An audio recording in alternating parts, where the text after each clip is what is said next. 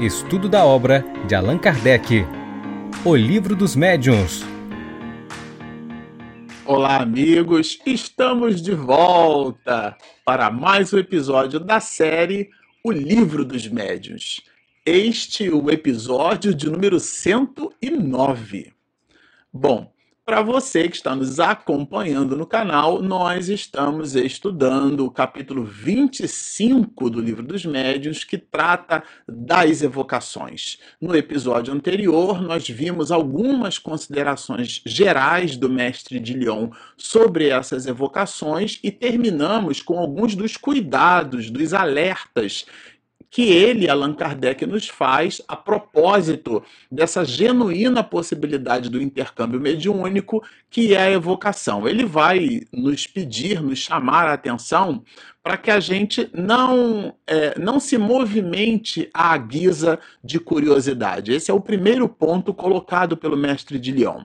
Depois, a gente precisa, quando recebe, né, quando a equipe, quando o grupo, quando o médium recebe alguém é, no sentido de, de buscar esse intercâmbio, para que aquele médium sirva, né, como o próprio nome diz, de intermediário entre aquele familiar, geralmente alguém que desencarnou e a pessoa pede uma informação, para que o médium então sirva né, de ponte. É, aqui a, a Allan Kardec é categórico em pedir para que o médium, para que aquele grupo né, efetivamente adote ou avalie a, sinceridade ou propósito daquela, daquela busca. Então, isso é um ponto relevante para nós termos entre nós. Depois, ele, Allan Kardec, pede para que o médium ele acautele-se contra as armadilhas. E a gente lembra na história de Chico Xavier, ele foi objeto de muitas armadilhas. Imagina, né? O apóstolo da mediunidade se passou por essas situações, a gente já tem como referência, né? E por último, e não menos importante, ele nos recomenda que a gente evite o ócio, é aquela, aquela condição onde a gente busca é, um passatempo na comunicação. Isso daí deve ser refutado por pessoas sérias. E agora, aqui no, nesse episódio, o que os espíritos. É, nós podemos evocar quais espíritos? Allan Kardec vai nos dizer espíritos que podem ser evocados, né? Que se podem evocar. É sinal que existem outros que não é bom que nós os evoquemos, tá certo? E a gente já vai ver isso aqui quando ele tratar dos espíritos maus, né, e tudo mais. E ele inaugura no item 274 nos dizendo assim: podemos evocar todos os espíritos, qualquer que seja o grau em que se encontrem na escala espírita. Isso é bem interessante, porque você pode evocar, por exemplo, um espírito superior da ordem do Dr. Bezerra de Menezes? Pode. Grosso modo, genericamente, né, a gente já vai ver aqui os desdobramentos dessa reflexão. Mas, em, é, sim, pode evocar.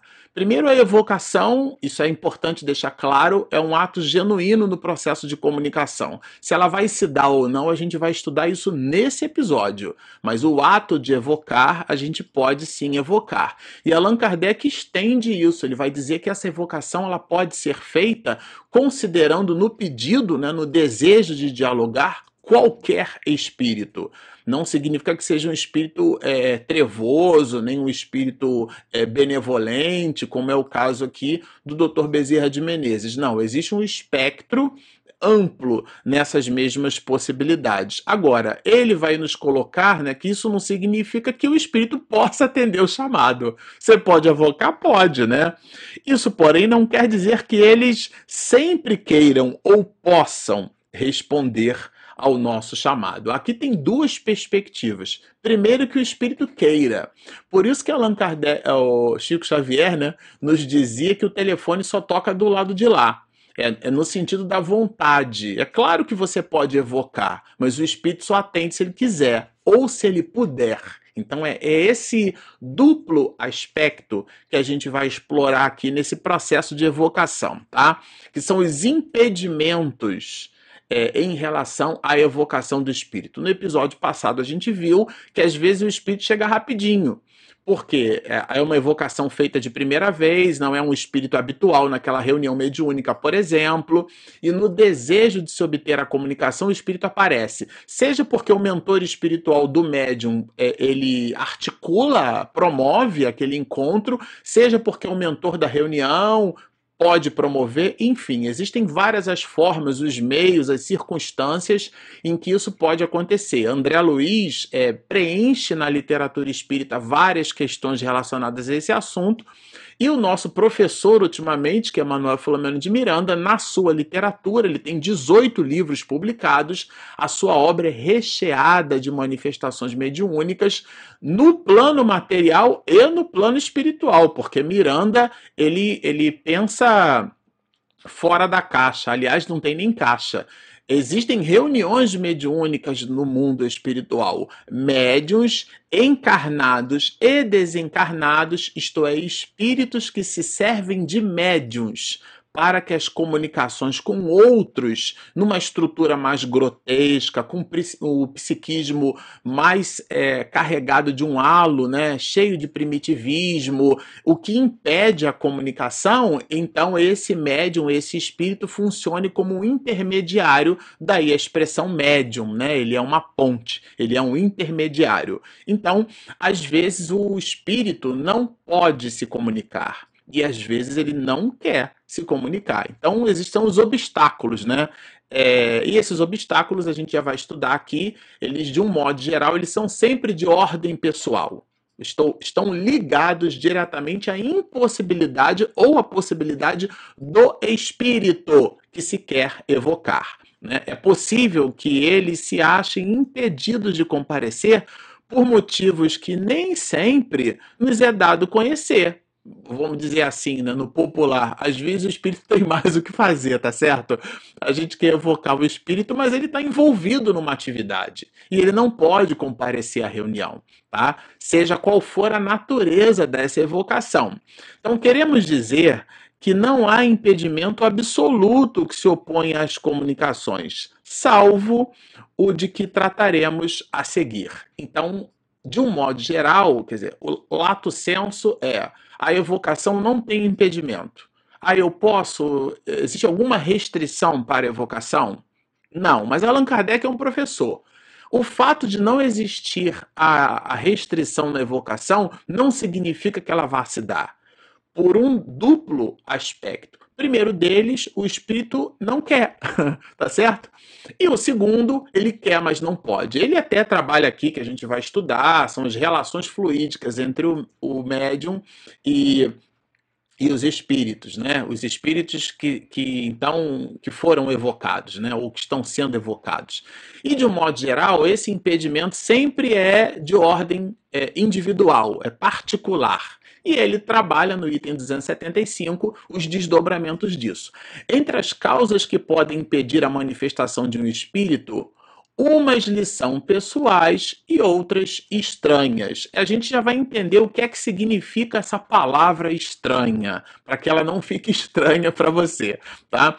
Entre as primeiras, isto é, as primeiras causas, devemos colocar as ocupações ou as missões que ele, quer dizer, que o espírito é, esteja desempenhando. Então, o espírito, como a gente disse, ele tem mais o que fazer.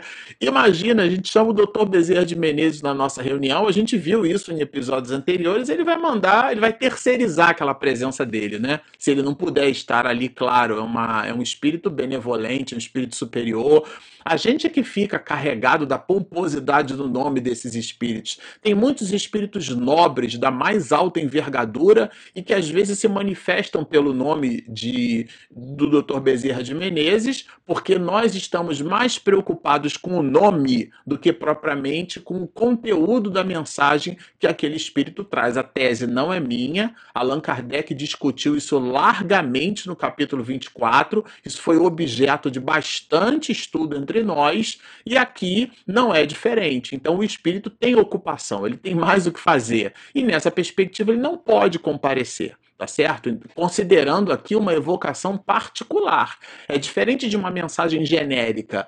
Quando então, se eu quero, por exemplo, chamar a minha avó materna Maria Eulália, que já desencarnou há muitos anos, a minha avó ela não vai poder terceirizar com uma outra pessoa. Por quê? Porque é uma evocação particular. O diálogo é particular, é diferente de uma mensagem genérica, né? Que ela pode ser expedida por qualquer um outro espírito de escola que vibre na mesma faixa de frequência, de intenção e de benevolência. As, as, as evocações particulares, elas estão crivadas de informações igualmente particulares, né?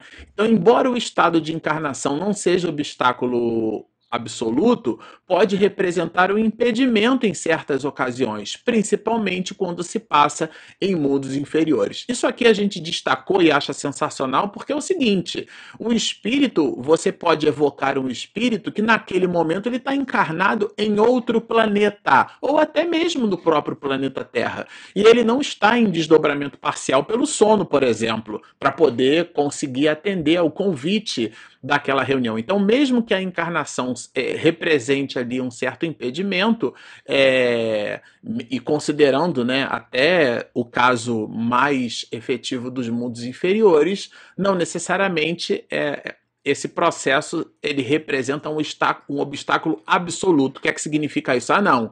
Se encarnou, então não tem mais como evocar. Isso não é verdadeiro. Aliás, é, o livro dos médios traz para a gente largamente né, a aparição de pessoas vivas. Se você vê um espírito, não mata a pessoa né, que já morreu. Não, ele pode estar em desdobramento parcial pelo sono fazendo uma visita, né? Aquela história do homem da caixa de rapé, que a gente estudou isso aqui bem largamente. Então, o fato do médium vidente ou que às vezes não é uma vidência, tem nada de vidência. O espírito densificou a sua realidade perispiritual e você pôde vê-lo através dos sentidos físicos e não perispirituais. Então ali é uma aparição, não confundir aparição com vidência. Muito cuidado com isso. Mas o ponto alto aqui é é, é uma aparição ou mesmo uma vidência, tá certo? Aquele espírito não significa que esteja desencarnado porque você o está percebendo como espírito. Ele pode estar encarnado estar em desdobramento parcial pelo sono estar tendo uma relação contigo, é, um encontro. Nesse caso, se há a possibilidade do encontro, há a possibilidade da comunicação numa reunião mediúnica através da evocação. Então, e, e aqui o ponto alto é o entendimento de que o fato do espírito estar encarnado não é condição sine qua non, né, sem a qual não aquela comunicação não vá se dar. Então, por isso que Allan Kardec diz que isso não é obstáculo absoluto. Nos mundos superiores, né? Considerando aqui a encarnação dos inferiores, agora ele vai trabalhar dos mundos superiores.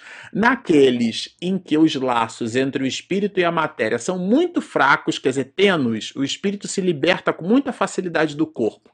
A manifestação é quase tão fácil quanto no estado errante, ou seja, na erraticidade no mundo espiritual, porque o espírito então, está muito preso.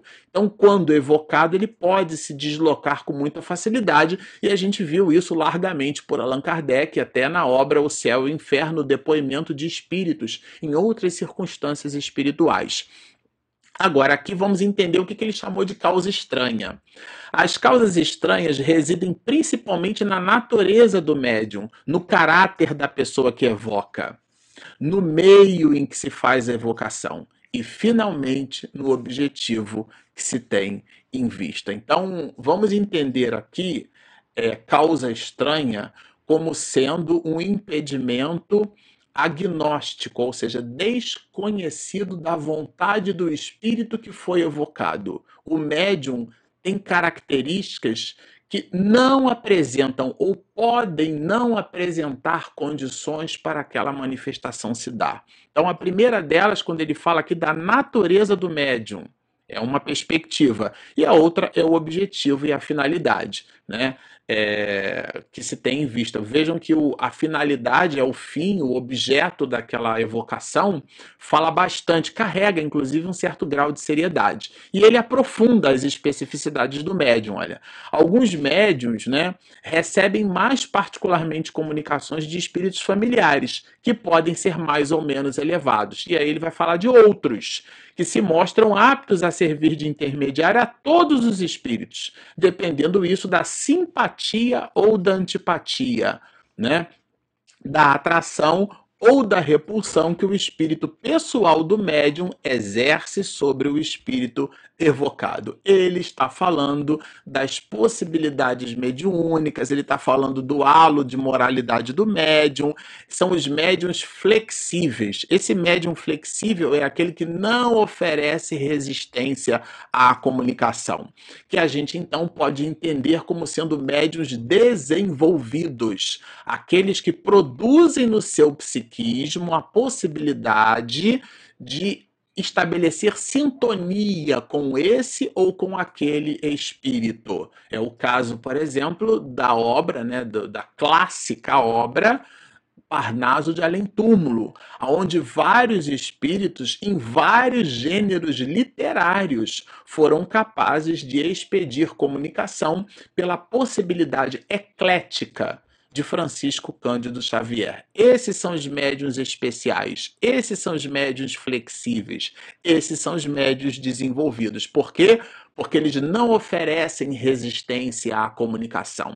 E às vezes a, a comunicação ela vai tão crivada de dados particulares que o médium, dependendo da, da, da, situação ali, ele pode fazer juízo de valor, ele pode achar aquilo estranho, e não querer pôr no papel, no caso de uma psicografia, ou o médium pode achar estranho e não dar bom verso para que o espírito use seu instrumento fonador, né, os chamados médios falantes ou psicofônicos, ou seja, ele interfere no processo de comunicação porque ele acha aquilo estranho. Ele produz juízo de valor sobre o ato de entregar a carta, né? Ele lê a carta e faz o juízo do conteúdo daquela carta. Ele não é um médium desenvolvido, ele não é um médium flexível. Isso é bem importante, né? Os espíritos se apresentam com maior boa vontade e, sobretudo, são mais explícitos com o médium que não lhes oferece nenhum obstáculo material. Mas, claro, impossível, gente. Aliás, em igualdade de condições morais, Quanto mais facilidade tem o médium para escrever ou para se exprimir, ele está falando das várias possibilidades mediúnicas, tanto mais se generalizam suas relações com o mundo espiritual. Isso daqui é sensacional porque ele está falando da condição moral do médium, ou seja, do seu comportamento. Aqui não há nenhuma dúvida sobre isso, né? Então, a familiaridade da, na comunicação está diametralmente associada ao desenvolvimento mediúnico, aquilo que Allan Kardec vai chamar de flexibilidade, e essa flexibilidade dialoga também diametralmente com a possibilidade que é a moralidade do médium. Então, são elementos interconectados. É aquilo que André Luiz vai chamar de medionato, né? É o desenvolvimento mediúnico no seu mais alto grau. É uma entrega, Ivone do Amaral Pereira, né, por exemplo. Então, o espírito que vem habitualmente está como em sua casa, porque ele vem e volta, né? Ele está em casa. Chega aí, toma um cafezinho comigo, né? Fica familiarizado com os seus ouvintes e intérpretes. Fala e age com mais liberdade, porque ele está ali realmente se sentindo à vontade, né? E, e, aqui Allan Kardec faz uma observação que a gente destacou, que ele é, é a, a, abstração feita à simpatia da, que o, o médium pode sentir pelo espírito e o espírito pelo médium. Vejam, Posta de lado a questão de simpatia, estabelecem-se entre eles relações fluídicas que tornam mais rápidas as comunicações, porque, de novo, realmente são médios ecléticos, são médios que possuem, produzem uma boa comunicação. Essas boas comunicações vão depender sempre das qualidades íntimas do próprio medianeiro.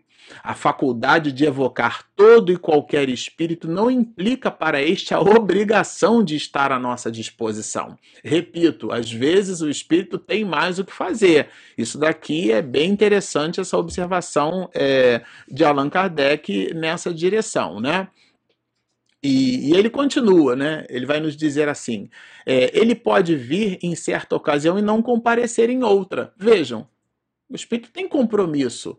Então evocou, ele apareceu, não é certo que na outra, na próxima reunião ou na próxima evocação isso vá acontecer, né? Então, e sobretudo em relação ao médium, né? Então ele diz assim: ele pode vir em certa ocasião e não comparecer em outra, com um médium ou com um evocador que lhe agrade e não com outro. Então não tem, não está escrito na pedra, né? É bem flexível. Então aquele espírito evocado pode comunicar-se por um médium, depois ele comunica-se por outro, é, ele pode se comunicar tendo essa evocação feita por um tipo de pessoa que a gente na reunião mediúnica costuma chamar de orientador da reunião ou próprio esclarecedor, às vezes esses papéis se confundem, mas por uma coisa ou por outra existe uma certa flexibilidade desse mesmo processo. É, pode dizer o que quiser, sem ser constrangido a dizer o que não quer. Então ele pode ir embora quando ele quiser, ele fala o que ele quer. Aqui Allan Kardec trabalha assim um leque de possibilidades, né? Pode deixar de comparecer mesmo depois de se haver mostrado assíduo. Então, enfim, existe uma flexibilidade, isso é bem interessante, uma liberdade de ação por parte é, desse espírito. Então a evocação é um apelo, é um pedido, é uma solicitação de presença. E não é carta certa que ela vai acontecer e muito menos vai se dar da mesma forma. Até porque a gente viu que essa forma não tem fórmula, não existe ritualística no processo medianímico. Isso é muito importante a gente tomar por nota, porque isso é doutrinário, né? Então, é necessário perguntar ao seu guia protetor se a evocação é possível. Caso não seja, ele geralmente dá os motivos, sendo então inútil insistir. Vale a pena conversar, você não o espírito pode não não ter a condição de estar presente, você pode, vamos dizer assim, terceirizar o diálogo, né? Pedir para que alguém pergunte para outra pessoa, né? E essa outra pessoa é, é o espírito evocado e esse, esse intermediário pode ser o seu anjo de guarda, o seu espírito protetor, aquele que comanda, dirige a reunião mediúnica da casa espírita. E claro, né, obtendo a resposta, não adianta insistir, porque o espírito, por, pelas condições diversas, seja porque ele não pode, ele está impossibilitado porque ele está trabalhando, ou ele está impossibilitado porque ele não tem condições de, de se fazer presente na reunião. Né? Então não adianta insistir. Uma questão importante que se apresenta aqui há de saber se há ou não inconveniente em evocar espíritos maus. A gente colocou isso no início da live, do, do bloco da gravação do nosso episódio, e vale a pena a gente reforçar. Tudo bem, é, a, a questão da evocação para espíritos maus espíritos perversos, espíritos tenebrosos, foi o que dissemos anteriormente. Se você buscar no livro dos médios a palavra desobsessão, você não vai encontrar no livro dos médios, mas tem o conceito. Aqui o item 278 trabalha o conceito da desobsessão, porque é a reunião mediúnica feita para o diálogo com essas almas, né, que se colocam como espíritos maus, espíritos perversos. E aí Allan Kardec é categórico. Isso vai depender da finalidade, ou seja, do objetivo. Não há inconveniente quando são chamados com um fim sério, quer dizer, a finalidade é séria. É, quando instrutivo e tendo em vista melhorá-los. Então vejam, é um tríplice aspecto. Primeiro, você pode evocar um espírito mau, um espírito perverso, desde que a reunião esteja, seja e contenha seriedade ela seja uma reunião séria, esteja carregada de seriedade, as pessoas são sérias. Não confundir pessoa séria com pessoa sisuda.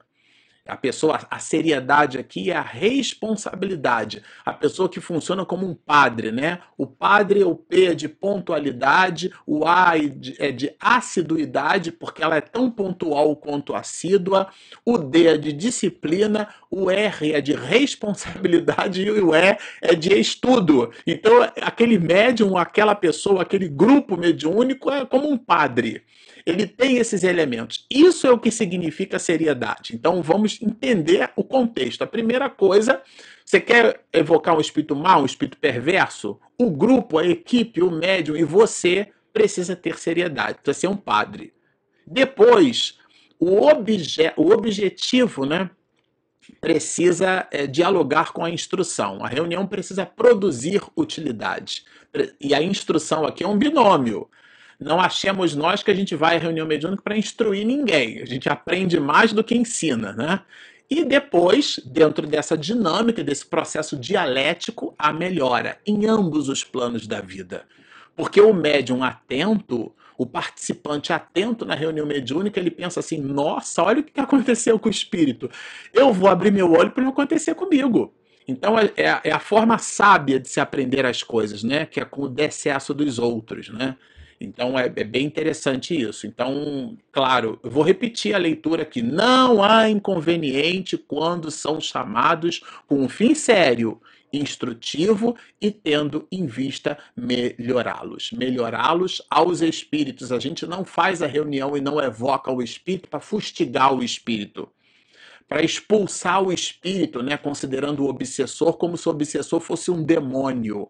Não é isso é com o objetivo da melhora em ambos os planos. Muito pelo contrário, Miranda vai nos dizer que em muitos casos o obsessor ele é atraído pelo obsedado, tá certo? O, o, o obsedado chama. O inconveniente é muito grande quando se faz a evocação por simples curiosidade. Olha, é futucar um ninho de vespeiro com um palito de picolé.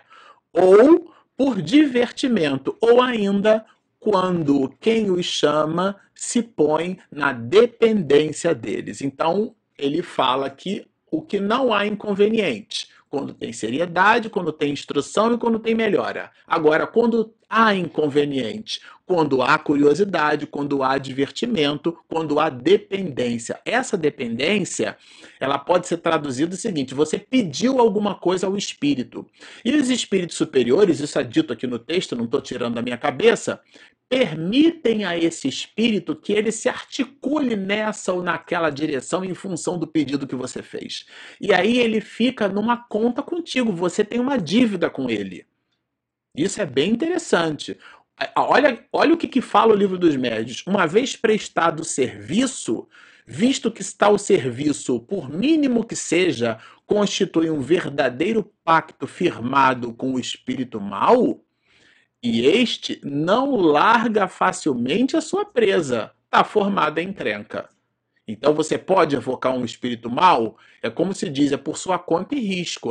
A recomendação doutrinária é que você só o faça quando carregado de seriedade, quando aureoloado em instrução e quando objetivando a melhora do espírito que você deseja evocar e a sua, porque aprendeu a lição. Fora isso, com curiosidade, com divertimento e com vínculo de dependência, você está pedindo alguma coisa para o espírito mal, né? É, você vai ficar com uma ligação. Isso acontece nas relações humanas. Né? Você, a pessoa chama, inclusive, isso de dívida de gratidão, desde quando gratidão tem dívida, né, gente? Então as pessoas chamam isso de dívida de gratidão ao ponto de dizer assim: nossa, mas você fez isso comigo depois de tudo isso que eu fiz com você? Ou seja, não são atividades genuínas de exercício do bem, é uma moeda de troca. Eu estou fazendo para você, para você me, de, me dar de volta, né? Então, quando você agrada uma pessoa na medida em que a pessoa pode lhe retribuir, retribuir, Aristóteles tem um nome para isso. Ele diz que isso não é amizade, o nome disso é interesse. E os espíritos maus se relacionam através do interesse. Então eles vão cobrar daquele evocador, vão cobrar contas daquela pessoa, e isso pode, não é que vai, mas pode se transformar num processo obsessivo bem grave. Ninguém é, aqui é um ponto alto para fechar o nosso o nosso episódio, né? Ninguém exerce ascendência sobre os espíritos inferiores a não ser pela superioridade moral. Os espíritos perversos sentem que os homens de bem os dominam. E aqui, claro, ele vai trabalhar ao final uma, uma orientação de São Luís em cima de uma exortação que a maioria de nós faz nas reuniões, né? Chamar, pedir em nome de Deus, isso é absolutamente irrelevante, vejam. Se você não pede, se aquele ato não está carregado de uma emoção verdadeira e genuína. Olha, contra quem só lhes opõe a energia da vontade, espécie de força bruta, eles lutam e muitas vezes são os mais fortes, porque não há uma coercitividade, não há uma imposição. Você tem que ser bom e acabou. Você vai sair de perto dela porque você não pode mais obsedar aquela mulher ou aquele homem. Você não pode mais agir. E os espíritos, olha, eles não se ocupam disso.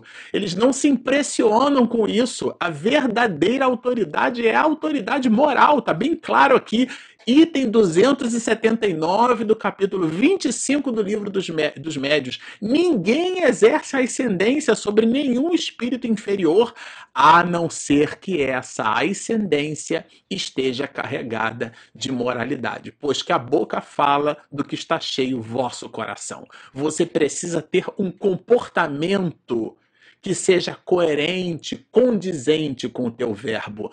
Ao ponto do espírito, né, quando dialogou em relação a esse assunto, aparece aqui que tudo indica é ser esse evocador ou essa pessoa que travou o diálogo igualmente um ladrão, porque o espírito vai dizer assim: "Deixa-me em paz com esses ares de fanfarrão, pois não vales mais do que eu". Olha, colocou em pé de igualdade. O que se diria de um ladrão que pregasse moral a outro ladrão? Ou seja, você está falando de coisas para mim que você é incapaz de exercer também. Então, quando ele olha para o evocador, para o esclarecedor, para o nome que você queira dar, quando ele olha para aquela pessoa, aquele espírito, ele não olha para cima. Esse para cima é o olhar do ascendente moral, que é forjado pelo comportamento. Não. E aqui, para que a gente feche, né? Com chave de ouro essas reflexões, porque isso é um material reflexivo para toda uma vida. É, aqueles de nós que utilizamos expressões como falar em nome de Deus, você está aqui em nome de Deus, São Luís tem uma orientação a esse respeito, né? Há quem se espante de que o nome de Deus, invocado contra os espíritos maus, não produza nenhum efeito. Claro, a gente já entendeu que é o ascendente moral que produz efeito, mas afinal de contas seria o nome de Deus colocado ali, né? Na reunião. Por que, que não exerce influência? E aí São Luís explica, nos dizendo assim: o nome de Deus só tem influência sobre os espíritos imperfeitos quando proferido por alguém que possa servir-se dele com autoridade. E quando vem essa autoridade? Em razão das virtudes que possua. Gente, isso aqui é é uma reflexão para toda uma vida e conclui a entidade veneranda. Pronunciado por quem não tem a superioridade, é uma palavra como outra qualquer. O mesmo se dá com as coisas santas, com que se procure dominá-los. A arma mais terrível se torna inofensiva em mãos inábeis ou incapazes de manejá-la. Ou seja, se você estiver dialogando com o espírito, falando de bondade, busque ser bom. Bom, nós concluímos aqui, é um material riquíssimo, como vocês observam, carregados de reflexão para toda uma vida. Concluímos esse fragmento do capítulo 25 e sempre ao final nós gostamos de lembrar que se você nos assistiu até aqui, foi até o final do vídeo, gostou do que ouviu, mas ainda não se inscreveu, clique ali embaixo, inscreva-se, do lado tem um sininho e também tem aquele joinha que ajuda o motor do YouTube a nos encontrar. Nós temos também o nosso aplicativo que é gratuito. Ele está disponível na Play Store e na Apple Store. Bom, estão feitos os convites. Baixem o nosso app, inscrevam-se no nosso canal, sigam-nos e muita paz.